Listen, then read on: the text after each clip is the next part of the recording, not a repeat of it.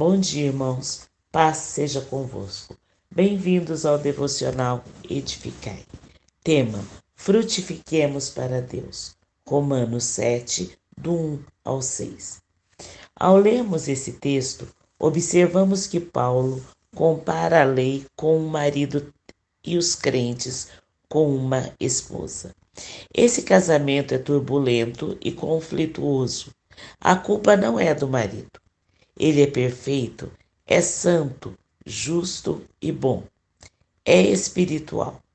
O problema é que essa esposa nunca consegue agradá-lo, pois é imperfeita, carnal, rendida ao pecado e sempre frustra as expectativas do marido. A lei é como um marido perfeccionista. Esse marido condena a esposa por sua menor falha. O crente morre ao identificar-se com Cristo na sua morte. Assim como a morte do marido liberta a esposa do vínculo matrimonial, existe uma morte por meio da qual somos libertos da lei. Pela morte de Cristo, recebemos nossa libertação de todas as exigências da lei.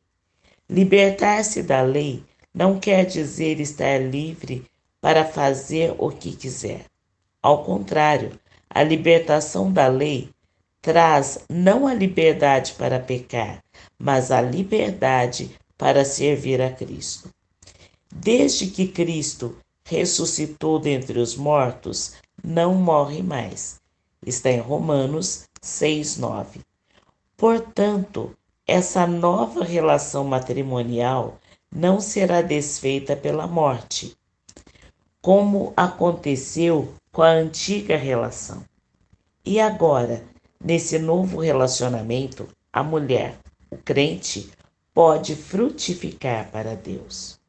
Nós, Igreja do Senhor, não podemos negligenciar a missão de levar adiante o reino de Deus sobre a terra. Disse Jesus: Eu sou a videira, vós os ramos. Quem permanecer em mim e eu nele, esse dá muito fruto, porque sem mim nada podeis fazer.